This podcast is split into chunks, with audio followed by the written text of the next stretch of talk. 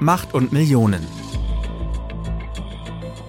Der Podcast über echte Wirtschaftskrimis.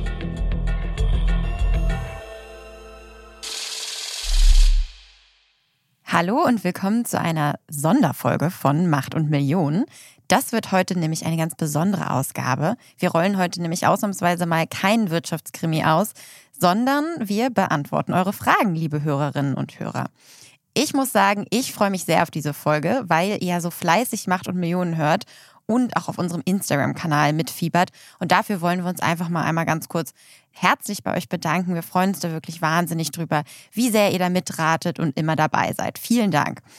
Ich habe mich natürlich sehr gefreut über dieses Lob und kann nur sagen, herzlichen Dank dafür, weil das ist schon ein Ansporn für uns, diese Folgen zu machen, wenn man wirklich mitbekommt, dass ja richtig eine Fangemeinde mittlerweile gewachsen ist und dieses Lob dann von vielen Seiten kommt. Und auch wenn ihr uns natürlich schon kennt, wollen wir uns trotzdem noch mal kurz vorstellen, falls auch neue Hörer oder Hörerinnen dabei sind. Ich bin Solveig Gode, Wirtschaftsredakteurin bei Business Insider und mir gegenüber sitzt Kajan Özgens, stellvertretender Chefredakteur bei Business Insider und langjähriger Investigativreporter. Ja, und wir haben auch vor ein paar Tagen bei euch mal nachgefragt, ob ihr noch weitere Fragen habt, weil ihr habt ja auf Instagram immer schon mal einige Fragen gestellt. Wir haben gemerkt, okay, da ist Bedarf dahinter. Wir wollen euch jetzt mal einen kleinen Einblick hinter die Kulissen geben. Und da kamen echt viele Zuschriften. Vielen, vielen Dank dafür. Und ich würde sagen, dann starten wir gleich mal mit ein paar Fragen, oder Kajan? Ja, wir verraten heute ein paar Geheimnisse, wie es wirklich da bei uns hinter den Kulissen abläuft und wie wir an die Geschichten kommen und so weiter. Alles wird natürlich nicht verraten, aber doch eine ganze Menge. Dann würde ich sagen, gehen wir gleich in die erste Frage rein. Pascal hat gefragt, wie kommt ihr auf die verschiedenen Themen und wie entscheidet ihr euch für welche Story? Da stecken ja zwei Fragen drin und die Schwierigkeit ist häufig, welche Folge nehmen wir, welche Story erzählen wir. Und wir haben ja gerade die zweite Staffel geplant, Solvay, zusammen mit Michael und da haben wir auch überlegt, was passt wie rein. Also wir brauchen einen Mord. Das ist ganz wichtig. genau, wir gehen immer so ran, dass wir versuchen, auch unterschiedliche Themen und unterschiedliche Crime-Aspekte, sage ich mal, wirklich drin zu haben. Eben, wie du sagst, einmal ein Mord. Wir wollten aber natürlich auch Betrug. Betrug ist super wichtig, weil Betrug ist das, was mit Macht und Millionen natürlich am meisten zu tun hat. Und dann, die meisten Betrüger sind ja Männer. Und da wird es auch oftmals schwierig, an der Front die Frauen auch zu finden. Und das ist ja ein Problem, was wir haben. Also die Ausgewogenheit von verschiedenen Delikten bei diesem True Crime Podcast, aber auch so unterschiedliche Protagonisten. Mal ein großer Dicker, mal eine dünne Frau. Nein, also, dass man wirklich Aufs Aussehen gucken wir natürlich, natürlich nicht. nein, das nicht. Aber dass man spannende Fälle hat aus verschiedenen Branchen, international, national. Ich glaube, diese Mischung ist, ist ganz, ganz wichtig und dass wir auch teilweise aktuelle Fälle haben. Ich finde aber auch diese zeitgeschichtlichen Fälle total spannend. Also Rohwedder, das habe ich geliebt. Alleine die Vorbereitung, also der Mord an dem Treuhandchef, wo ja so viel zusammengekommen ist. Macht, Millionen, Politik, Wirtschaft, Zeitgeschehen, das finde ich total spannend. Und äh, aktuellere Fälle, wie wir jetzt letztes Mal gemacht haben mit Tönnies, ist ja auch spannend, weil da sich möglicherweise am Ende des Sommers ja das Familiendrama löst und äh, ein möglicherweise ein Verkauf bevorsteht. Also das ist natürlich auch spannend. Genau, und ich glaube, es sind dann eben natürlich auch eigene Recherchen, die du maßgeblich zum Beispiel auch vorangetrieben hast. In meinem Falle die HOM-Recherche, die ich selber auch angestellt habe. Also ich glaube, das ist dann natürlich auch persönlich ein Stück weit getrieben.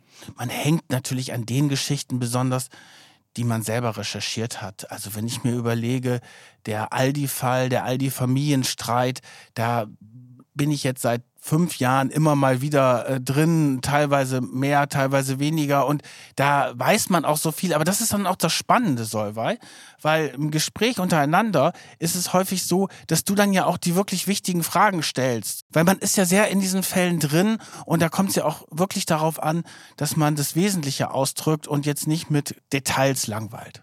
Ja, da bemühen wir uns natürlich dann auch so ein bisschen eure Perspektive einzunehmen, was jetzt wohl der Hörer vielleicht noch nicht weiß und was er jetzt wissen müsste, um das vielleicht auch zu verstehen. Und wir ringen auch jedes Mal eigentlich darum, welche Folge wir neu machen. Also wir haben einen, einen Plan gemacht. Ja, wir haben einen Staffelplan. Wir haben einen Staffelplan. Einen Staffelplan, an dem wir uns auch schon gehalten haben, aber wo wir auch immer wieder sagen, oh, der Fall, der äh, ist jetzt vielleicht nicht ganz so spannend mehr, weil der war so aktueller und dafür kommt ein anderer rein. Also das ist ja das Tolle, wir haben so viele Fälle und da können wir dann auch einfach austauschen und sagen, okay, wir konzentrieren uns jetzt auf den. Genau. Und wir kriegen dann natürlich auch von euch immer die ganzen Vorschläge. Deswegen, da kommt dann auch mal was dazwischen rein, wo wir denken, ah, der Hörervorschlag war gut, vielleicht sollten wir das jetzt mal zwischenschieben. Also wir beachten eure Vorschläge auf jeden Fall. So, nächste Frage würde ich sagen. Willst du die mal vorlesen? Also der Tristan meint, dass Einstellen des Podcastes keine Option ist und fragt, ob wir mit Macht und Millionen auch weitermachen, wenn alle deutschen Wirtschaftskrimis auserzählt sind und ob wir dann auch internationale Fälle behandeln. Also, internationale Fälle spielen bisher nicht die Hauptrolle. Wir haben jetzt Anna Darby gehabt, den Fall gerade, ein toller Fall aus äh, Amerika. Wir haben uns bisher auf die nationalen Fälle eher konzentriert. Also da ist natürlich Luft nach oben, aber ich sehe auch Luft bei den nationalen Fällen, muss ich wirklich sagen, wenn ich mir das anschaue. Was ich ja zum Beispiel sehr spannend finde, sind so diese Fälle, wo Politik, Wirtschaft zusammenkommen und also ein Fall. Ich weiß nicht, ob wir das schaffen, aber das ist so ein Traum, den würde ich gerne noch machen. Der ist auch sehr schwierig. Und dann ist auch manchmal die Frage, kriegt man das wirklich auf 45 Minuten erzählt? Ist der Fall Barschel. Mhm. Kannst du dich daran erinnern? Ganz, ganz grob. Also, also, ich weiß natürlich jetzt im Nachhinein, ja. weil ich als Journalistin dann natürlich da auch noch einiges drüber gelesen habe. Aber wenn ich jetzt zurückerinnere, wie das damals war, erinnere ich mich kaum noch. Und da, dass dieser schleswig-holsteinische Ministerpräsident, der so um die Macht gekämpft hat und als Bundeskanzler im Gespräch war, erst gestürzt ist über eine große Lügengeschichte und dann tot in der Badewanne aufgefunden worden ist. Und bis heute bis heute ist nicht geklärt, wie die Todesursache ist. Und das ist ein sehr, sehr spannender Fall, den ich glaube, ich gerne nochmal machen würde. Na, jetzt spoilerst du hier aber.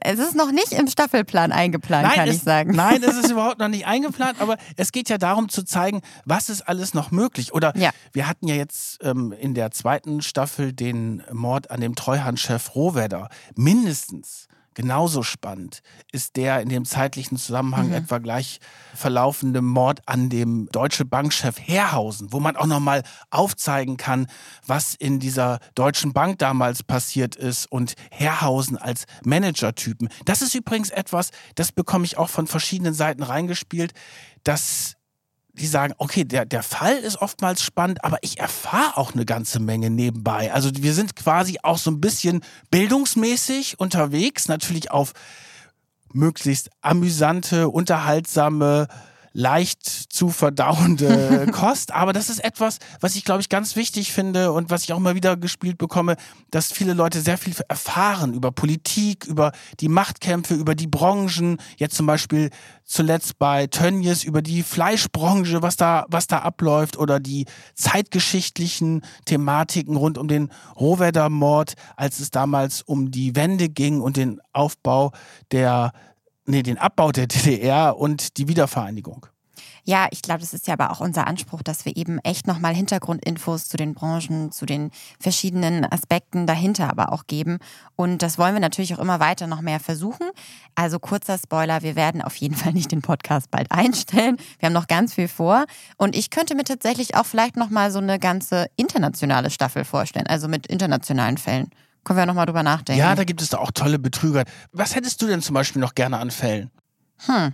Fällt dir ähm, da was ähm, ein? Es gibt ja einen Fall, den ich gerne machen würde, einfach auch, um ihn selber nochmal besser zu recherchieren. Aber da weißt du schon, dass du den nicht machen willst. Ich? Das ist hier alles, das ist ja keine Entscheidung von mir hier. Also es ist ja nicht so, dass ich hier entscheide, welche Folgen sind. Das ist ja eine ja. Gemeinschaftsentscheidung, die hier stattfindet. Also da könnt ihr ja vielleicht ja. auch nochmal abstimmen darüber. Ja. Ich würde eigentlich gerne wirklich nochmal Cum-Ex machen. Oh, weil, oh, ja, ich hab's befürchtet. Ja, du ich hab's befürchtet, du hast befürchtet dass, dass ich das sage. Weil ich muss sagen, ich steige da selber noch nicht so hundertprozentig hinter, wenn ich ganz ehrlich bin. Ich würde da gerne tiefer in die Recherche einsteigen und dafür würde sich der Podcast natürlich eignen. Und ich glaube auch, dass es ein Riesenthema ist. Es ist gerade wahnsinnig aktuell. Der eine Strippenzieher wurde da gerade, glaube ich, äh, verurteilt. Der Hanno Berger, der genau. entscheidende Anwalt oder Steuerexperte, der sich dieses ganze Steuertrickser-Modell überlegt hatte, der wurde in der Tat nach langen, langen Tauziehen in der Schweiz verhaftet. Ich habe den übrigens ja mal getroffen. Ach wirklich? Ja, guck, dann ist es Ja. so, Entschuldigung, Kai, dann müssen wir diesen Fall jetzt machen. Ja, aber seitdem finde ich das Thema irgendwie, äh, spricht mich das Thema nicht an. Also es war wirklich so, ich habe den getroffen, weil Mhm. der hat, der versteckt sich ja seit Jahren in der Schweiz und hat dieses ganze Steuertrickser-Modell, wo auch sehr viele Prominente übrigens mit drin hängen. Genau, deswegen ist das ja auch, glaube ich, mit äh, Ja, das hat, hochgekommen. genau, das hat er sich überlegt, hat er ausgesponnen. Das Ganze war auch eine Zeit lang legal. Und dann wurde es entdeckt, dass es illegal ist. Und dann war er auf der Liste, ist in die Schweiz abgehauen. Und da habe ich ihn getroffen und habe mit ihm in einem Café am Züricher Ha- Flughafen drei Stunden zusammengesessen. Wow. Und ich habe nichts verstanden. Das Dialekt? Nein, der konnte super Deutsch. Das ist ja ein Deutscher. Der ist ja noch in der, in der Schweiz untergetaucht. Aber dieses ganze System, Ja. ich fand das so unglaublich Ja. kompliziert und langweilig. Und das ist natürlich total lukrativ. Und ich verkürze jetzt auch. Natürlich ist das schon ein spannender Fall. Und vielleicht, Solvay, kannst du mich dazu überreden, dass wir auch Cum-Ex machen. Es hängt auch davon ab, ob die äh, Hörerinnen und Hörer das toll finden. Also Genau. wenn die jetzt auf Instagram, nachdem sie das hier gehört haben, sagen, okay, ich will auf jeden Fall Cum-Ex, dann lasse ich mich vielleicht erweichen. Wir machen da mal eine Abstimmung, also bitte kommentiert da, was ihr findet, ob wir den machen sollen oder nicht. Das ich ist, gut. das ist übrigens eh eine gute Idee. Vielleicht sollten wir das für die Eine dritte, Abstimmung. Mhm. ja, für die dritte Staffel. Ne, weil wir wollen ja, also der Podcast wird nicht sterben. Auf gar keinen Fall. Auf gar keinen Fall. wir machen weiter. Wir machen weiter, egal was passiert. Wir senden, wir senden, bis wir alle durch haben. Nein. Und äh, wenn wir die, die dritte Staffel anfangen, dann könnten wir zum Beispiel abstimmen lassen, dass wir drei Favorites, also drei Podcast-Themen zur Auswahl stellen und dann entscheiden unsere Hörer darüber, was wir senden. Wir sind ja auch in dem Sinne Dienstleister. Das stimmt. Ja, ich finde das eine gute Idee. Ich finde, das machen wir bald mal. Aber vielleicht eher für Staffel 3. Für, für zwei sind wir ja schon ausgeplant eigentlich. genau. So, ich würde sagen, wir gehen zur nächsten Frage. Ja, unbedingt. Kajan, ich glaube, das ist jetzt eine Frage für dich. Clemens fragt, wie wir auf die Idee gekommen sind, so einen Podcast zu machen.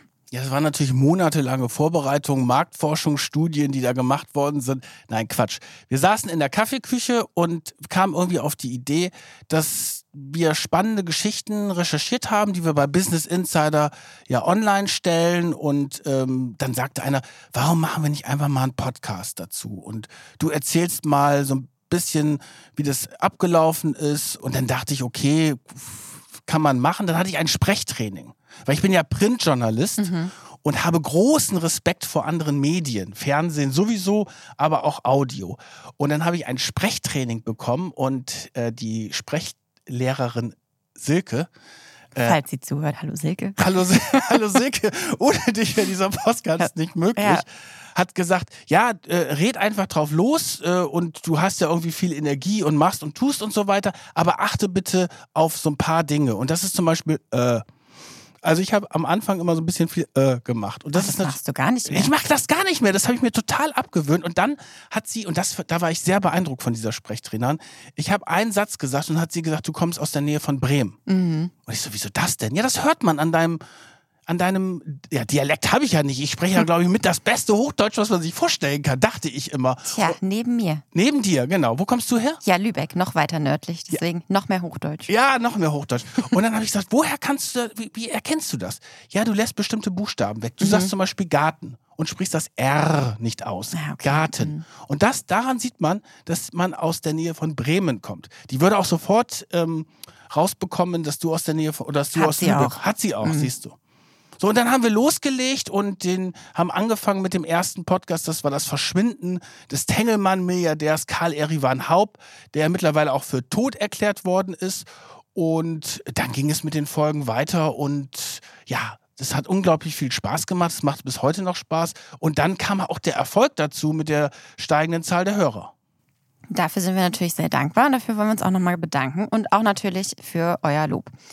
Da geht es auch gleich weiter mit einem Lob. Konrad hat nämlich gesagt, er findet den Podcast echt geil. Vielen Dank, Konrad. Das geht natürlich runter wie Öl. Ihn würde auch interessieren, ob wir auch Reaktionen der Betroffenen, in Anführungszeichen, äh, bekommen haben, also unserer Protagonisten. Zum Beispiel von Florian Homm, fragt er. Und wenn ja, wie diese ausfallen und ja, ob es da Erlebnisse gab. Also Karl Erivan Haub haben wir keine Reaktion weil der ist ja tot. Das Und- wäre ja zu schön gewesen. Ja, aber vielleicht lebt er ja noch. Es gibt ja, Ja. noch eine Möglichkeit, dass er vielleicht an einem einsamen Ort mit seiner russischen Geliebten lebt. Nein, also, die Protagonisten halten sich in der Regel bei solchen Geschichten zurück, auch wenn sie leben, weil das natürlich oftmals Fälle sind, über die sie auch nicht so gerne sprechen. Es gab eine große Ausnahme, da haben wir am Tag des Erscheinens des Podcasts von Middelhoff, hat sich Herr Middelhoff gleich gemeldet mit einer Mail und seiner Handynummer, hat dann ja auch gesagt, dass da ganz viele Geschichten nicht gestimmt hätten in dem Podcast, hat aber auch so ein bisschen darum gebettelt, angerufen zu werden. Ich habe ihn dann ja auch angerufen und das ist ja der frühere Bertelsmann, Chef, der dann als Karstadt-Chef abgestürzt ist. Ich sage jetzt mal nicht zu viel, weil wenn ich jetzt wieder einen falschen Satz sage, dann wird dieser Podcast irgendwie juristisch torpediert. Nein, also Middelhoff hat sich gemeldet, ich habe ihn angerufen, er hat sich auch sehr gefreut und hatte, ich hatte so das Gefühl, der möchte gerne in den Podcast eingeladen werden und das machen wir hier eigentlich so nicht, weil wir ja eigentlich gerne so den Fall erzählen wollen aus unserer Perspektive und auf jeden Fall hat Middelhoff dann seine Anwälte losgeschickt. Wir haben dann um den Podcast gerungen. Interessanterweise unsere Rechtsabteilung, die ja beim, beim Springer Verlag, die ja nun wirklich mit vielen, vielen verschiedenen Dingen zu tun hatten, haben gesagt, also einen Podcast haben wir noch nie angegriffen bekommen, dann auch nicht mit diesen Lappalien. Egal, abgekürzt. Wir haben dann ein paar Sachen überarbeitet und dann ist er nach längerer Zeit wieder live, zur Freude vieler Hörer.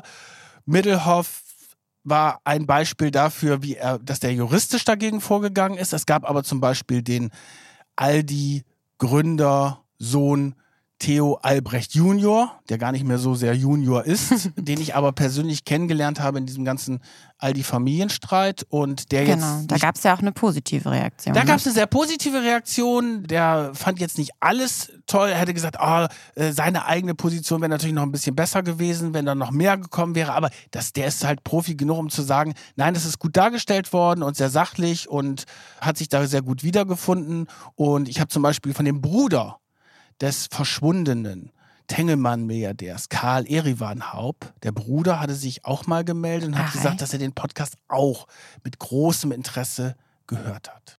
Ach, das wusste ich auch noch gar nicht. Und du hast doch auch den Florian Homm getroffen. Genau. Und der hatte, hatte dann ja auch die Originaltöne freigegeben. Ja, damals natürlich. Also 2019 war das. Ja, er hat sich jetzt auf den Podcast hin nicht mehr gemeldet, weil die O-Töne für ihn ja auch nicht neu waren.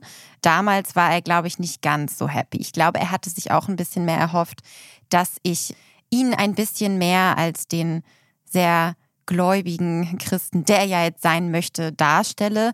Ich würde sagen, ich habe sehr differenziert berichtet und verschiedene Seiten dargestellt.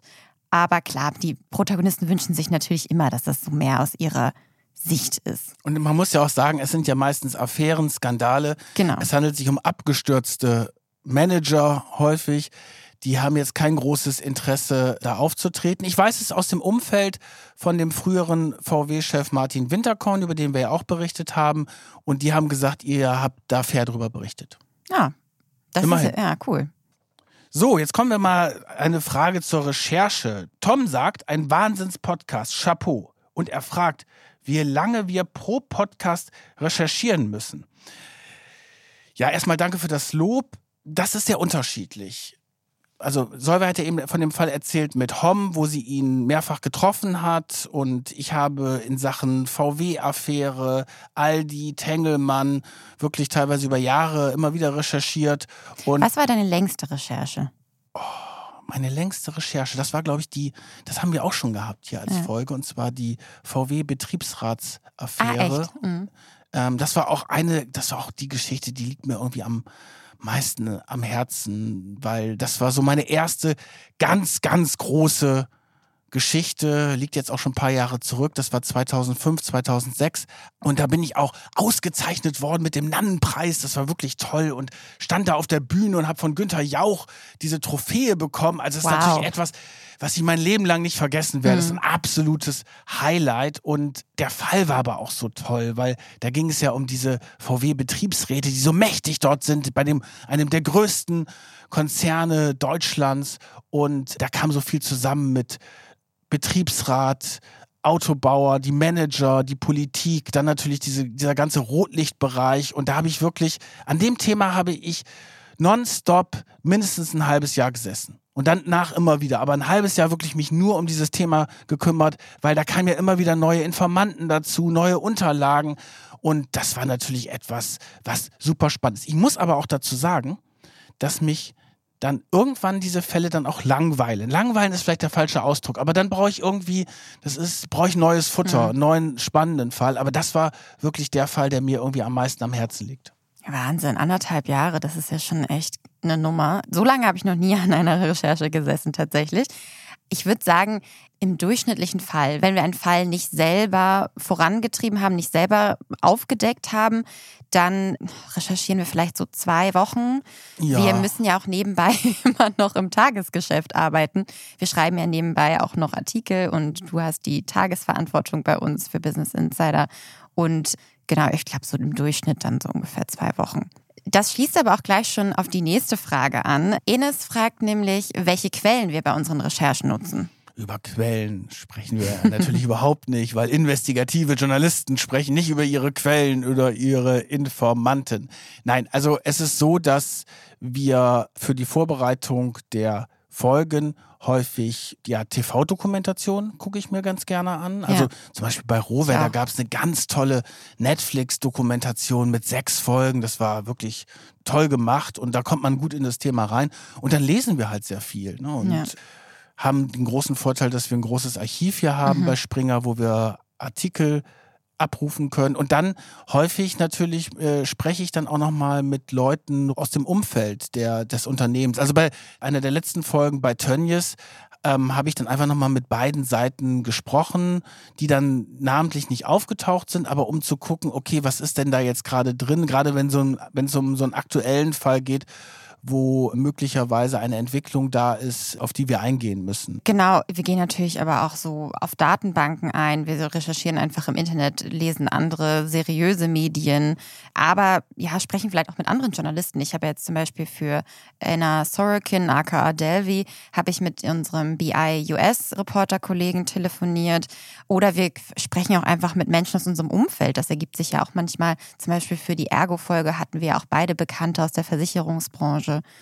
Also wir zapfen da echt alle Quellen an. Genau so machen wir das. Und dann haben mehrere Hörerinnen und Hörer auch gefragt, ob wir die Protagonisten um ein Interview bitten oder ja, warum wir nicht nochmal selber mit denen sprechen und ob wir das machen, weil wir objektiver bleiben wollen. Da schließt dann auch gleich die nächste Frage drauf an. Versucht ihr bei eurer Recherche auch an das Umfeld der Protagonisten heranzutreten oder macht das von vornherein eher keinen Sinn? Also wir fragen keine Interviews an für die Podcast-Folgen, weil das ist ein ganz anderes Format. Das Interview, das gibt es ja auch häufig bei Podcasts, dass so One-to-One-Interviews da sind. Und wir wollen aber aus unserer Sicht im Gespräch miteinander diesen Fall darstellen und erklären. Und ich finde es ganz toll, wenn wir O-Töne haben. Und das kriege ich auch immer wieder von Leuten mitgespiegelt, die sagen, oh, das, da macht es noch irgendwie noch mal stärker, wenn du über die, die du redest, wenn du die auch wirklich mit der Stimme hörst. Und wenn es eine Möglichkeit gibt, diese O-Töne zu bekommen, dann spielen wir die ein. Ich hatte zum Beispiel das Glück, dass ich Karl Erivan Haub, den Tengelmann-Chef, vor seinem Verschwinden getroffen habe und ein Interview mit ihm gemacht habe, damals noch für die Bild am Sonntag und hatte das auf Band. Ja. Und so wie ich bei Hom zum Beispiel. So hat, ja. Du hattest es bei Hom, bei Winterkorn war das auch so ähnlich. Und bei Clemens Tönnies zum Beispiel, der hat einen eigenen Podcast jetzt gemacht, da hatten wir auch einen O-Ton. Also ich finde es toll, wenn wir einen O-Ton bekommen. Das wertet, glaube ich, die jeweilige Folge auf. Aber ein Interview anzufragen, das finde ich schwierig, weil dann wird ja auch sehr stark dann die Sichtweise des genau. Protagonisten reingebracht. Und wir wollen ja aus einer anderen Perspektive berichten. Und deswegen fand ich, hätte ich es zum Beispiel auch nicht gut gefunden, wenn wir den Mittelhoff dann hier im Studio Studio gehabt hätten. Der hätte dann immer reingequatscht. Wenn wir gesagt hätten, ja, aus unserer Sicht ist das so und so, und dann kommt der an und sagt, nee, das war irgendwie alles ganz anders. Also, das finde ich nicht so gut. Außerdem finde ich es auch nicht gut, wenn man drei Leute zusammen hat. Ich finde, ein Podcast mhm. ist dann stark, wenn wir zwei Leute haben, so wie wir beide, die dann auch uns die Bälle zuwerfen.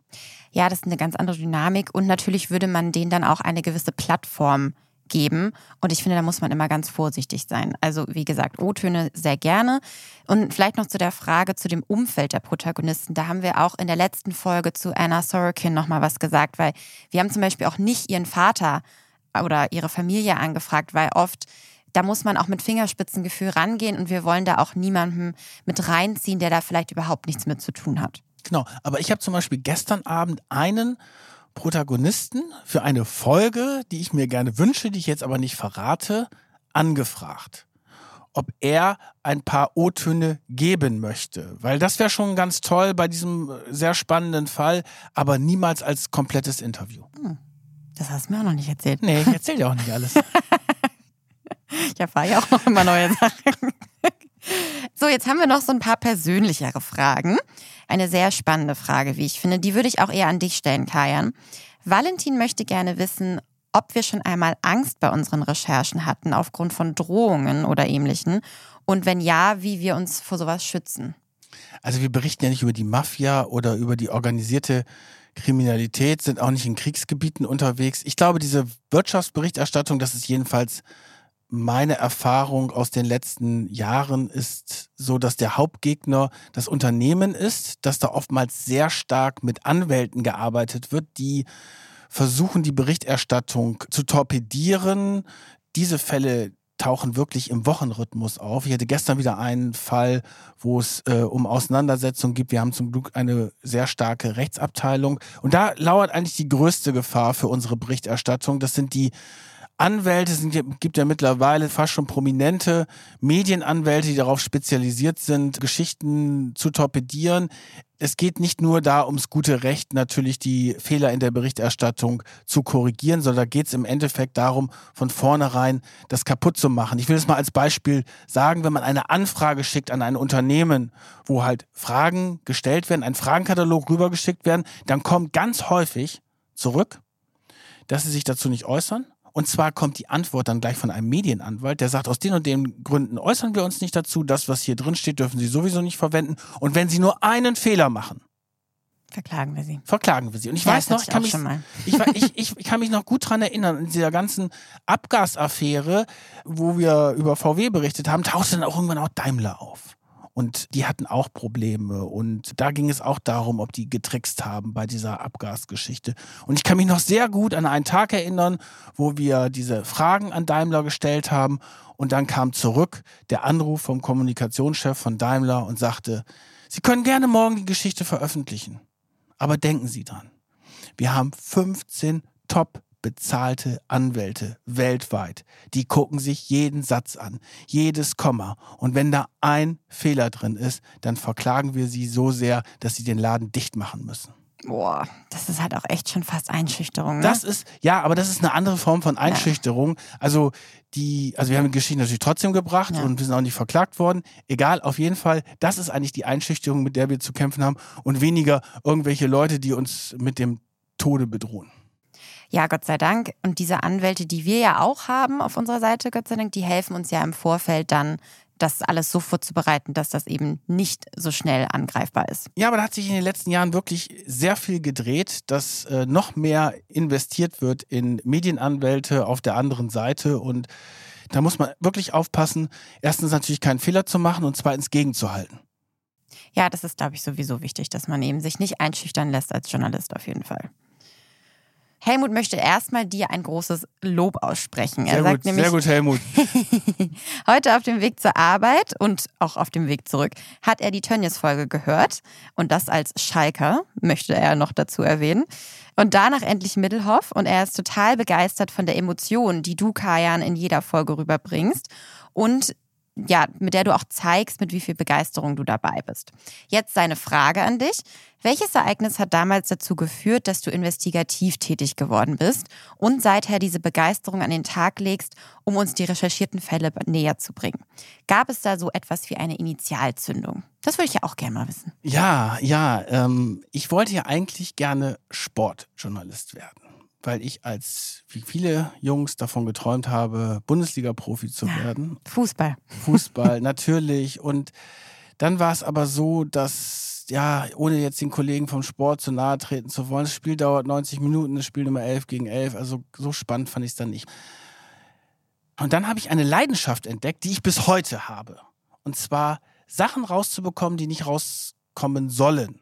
Und das finde ich super spannend. Und das ist nicht nur super spannend für mich, sondern das ist eine ganz wichtige Geschichte für den Journalismus. Also der investigative, die investigativen Recherchen, das sind meiner Meinung nach das Herzblut des Journalismus, weil da geht es darum, rauszubekommen, was nicht rauskommen soll, hinter die Kulissen zu blicken, den Mächtigen auf die Finger zu hauen in Politik und Wirtschaft. Und das ist nicht nur eine Leidenschaft von mir, sondern das ist eine gesellschaftliche Aufgabe. Jetzt werde ich ein wenig pathetisch, aber das ist mir wirklich sehr, sehr wichtig, weil der Journalismus ist nun mal ein sehr wichtiger Stützpfeiler der Demokratie und dieser investigative Journalismus ist da natürlich besonders wichtig. Und ich glaube, eine Initialzündung gab es da nicht, aber ich habe sehr früh entdeckt, dass ich irgendwie ein Wahrheitssucher steckt in mir. Und ich möchte gerne der Wahrheit so nahe wie möglich kommen und äh, oftmals rausbekommen, was dahinter steckt, wenn irgendeine komische Pressemitteilung oder eine Pressekonferenz abgehalten wird und man weiß ganz genau, das stimmt nicht, man wird irgendwie angelogen. Mhm. Und dieser Impuls rauszubekommen, was steckt jetzt wirklich dahinter, das ist etwas, was mich bis heute antreibt und hoffentlich noch ganz lange antreiben wird. Und hoffentlich auch diesen Podcast noch ganz lange antreiben wird. Und dann ist natürlich so, dass in mir türkisches Blut fließt. Und deswegen bin ich wahrscheinlich ein bisschen temperamentvoller und äh, die Begeisterungsfähigkeit, ja. Ja, das ist ja halt bei Südländern dann einfach stärker gegeben. Nein, es ist einfach so, dass da einfach, es ist einfach eine Temperamentsgeschichte. Und ich bin auch, so, weil das ist ja nicht gespielt, was ich hier mache Nein, im Podcast. Ne? Vielleicht ne? so als kleiner Insight aus unserer Redaktion. Die ersten Male, als ich Kajan kennengelernt habe, war ich immer ganz irritiert, weil Kajan kam immer rein, ist durch die Räume gelaufen und hat immer geschnipst, immer so bei jedem Schritt, ich glaube, mittlerweile machst du das nicht mehr so stark, aber am Anfang hast du es immer gemacht. Ich immer, was ist denn das? Und dann habe ich mich immer umgedreht und gesehen, ach, der schnipst schon wieder. Und dann wusste ich immer, wenn er aus der Ferne schon das Schnipsen hört, ah ja, Kajan kommt. Also diese Energie, die ist wirklich immer da, das ist nicht gespielt. So, der Sean, der möchte gerne wissen, welchen Fall fandet ihr bisher am spannendsten? Hm. Ja, alle natürlich. Nein, ähm, ich glaube, also aus persönlicher Sicht war natürlich der Hom-Fall für mich besonders. Das wisst ihr aber auch schon. Jetzt als letztes fand ich tatsächlich den Anna Sorokin aka Delvey-Fall besonders spannend, weil sie ja so alt ist wie ich ungefähr. Sie ist zwei Jahre älter als ich. Und wie man das in diesem Alter quasi hinkriegt, ganz New York im Prinzip zu betrügen, fand ich wahnsinnig spannend und was da auch dahinter steckt, menschlich und bin da ja sehr tief dann in die Recherche eingetaucht. Aber auch den Treuhandchef-Fall von Detlef Rohwedder, das fand ich auch mega spannend, weil ich da ja damals, als es passiert ist, ja noch gar nicht geboren war. Und mich dann nochmal in diese geschichtliche Dimension hineinzuarbeiten, das war für mich auch sehr, sehr interessant. Ich fand den, den Rohwedder-Fall mit dem ermordeten Treuhandchef auch eines der spannendsten Fälle, weil der bis heute auch nicht gelöst ist. Mhm. Wo es dann so verschiedene Theorien gibt, warum, weshalb und was könnte da passiert sein. Also den finde ich ganz toll. Und dann natürlich mein Herzblutfall, von dem ich vorhin berichtet mhm. habe, mit der Betriebsratsaffäre von VW und wo es um diese Sex- und Lustreisen ging und wo mir sehr viel persönliches Herzblut dran liegt. Ja, welche Fälle waren denn sonst noch äh, besonders spannend? Wir hatten so viele spannende. Ich ja. fand ja auch viele aus eurer ersten Staffel, wo ich ja noch gar nicht dabei war, auch ganz toll. Auch der Tengelmann-Chef, das war auch super.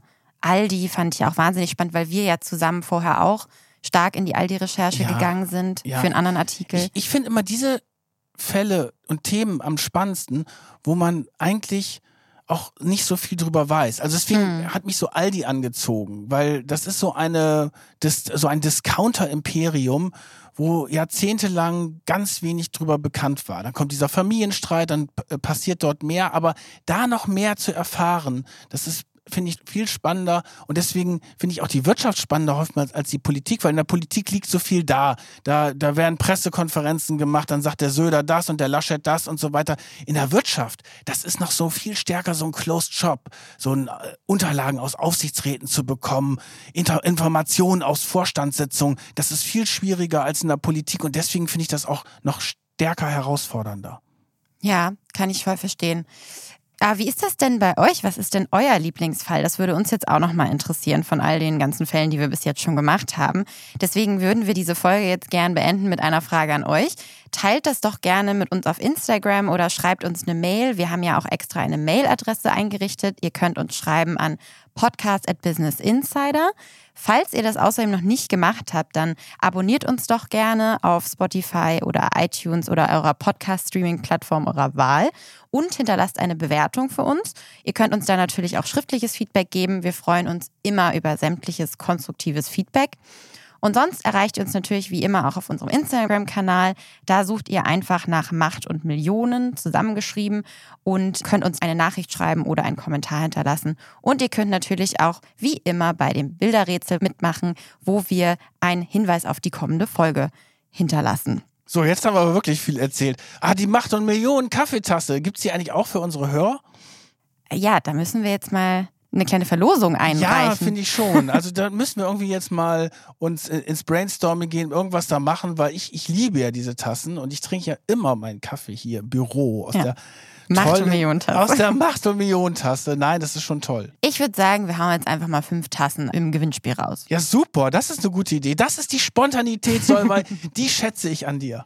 Und jetzt sind wir so spontan und überlegen uns gleich ein Gewinnspiel. Solveig, hast du eine Idee? Ja, ich habe gerade eine Idee. Was? Das gibt's doch nicht mhm. so schnell.